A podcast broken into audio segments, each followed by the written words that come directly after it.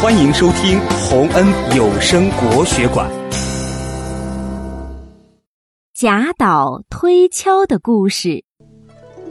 贾岛是唐朝著名的诗人，他写诗的时候非常认真严谨，对每句诗每个词都反复琢磨，以求把诗写到最好。有一年，贾岛去京城参加科举考试。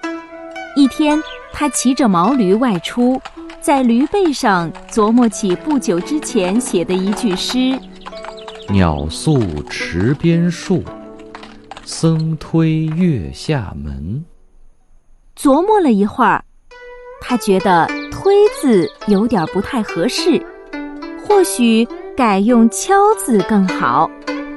可他又觉得“敲”字也不太合适。不如推字好。贾岛就这样骑着毛驴，一边念叨，一边做着敲门、推门的动作。大街上的人看到他这个样子，都感到十分好笑。这时，正在京城做官的韩愈，在仪仗队的簇拥下迎面而来，大街上的行人、车辆都纷纷避让。贾岛骑在驴背上，比比划划，完全着了迷，不知不觉竟然闯进了仪仗队中。士兵马上抓住贾岛，把他带到了韩愈面前。韩愈问贾岛：“你为什么要闯进本官的仪仗队中？”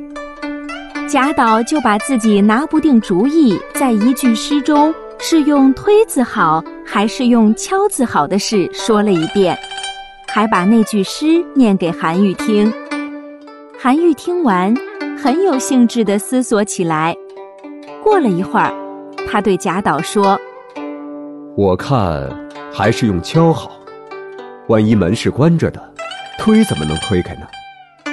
去别人家又是晚上，还是敲门有礼貌啊。而且一个敲字。”使夜深人静之时多了几分声响，静中有动，岂不活泼？贾岛听了，连连点头称赞。就这样，他不但没受到处罚，还和韩愈交上了朋友。贾岛对一个字都认真思考，反复琢磨。他用这种精神写出了很多脍炙人口的诗句。后来。贾岛推敲的故事传开了，推敲也成为了人们的常用词，经常被用来比喻做文章、写诗时反复斟酌、精益求精。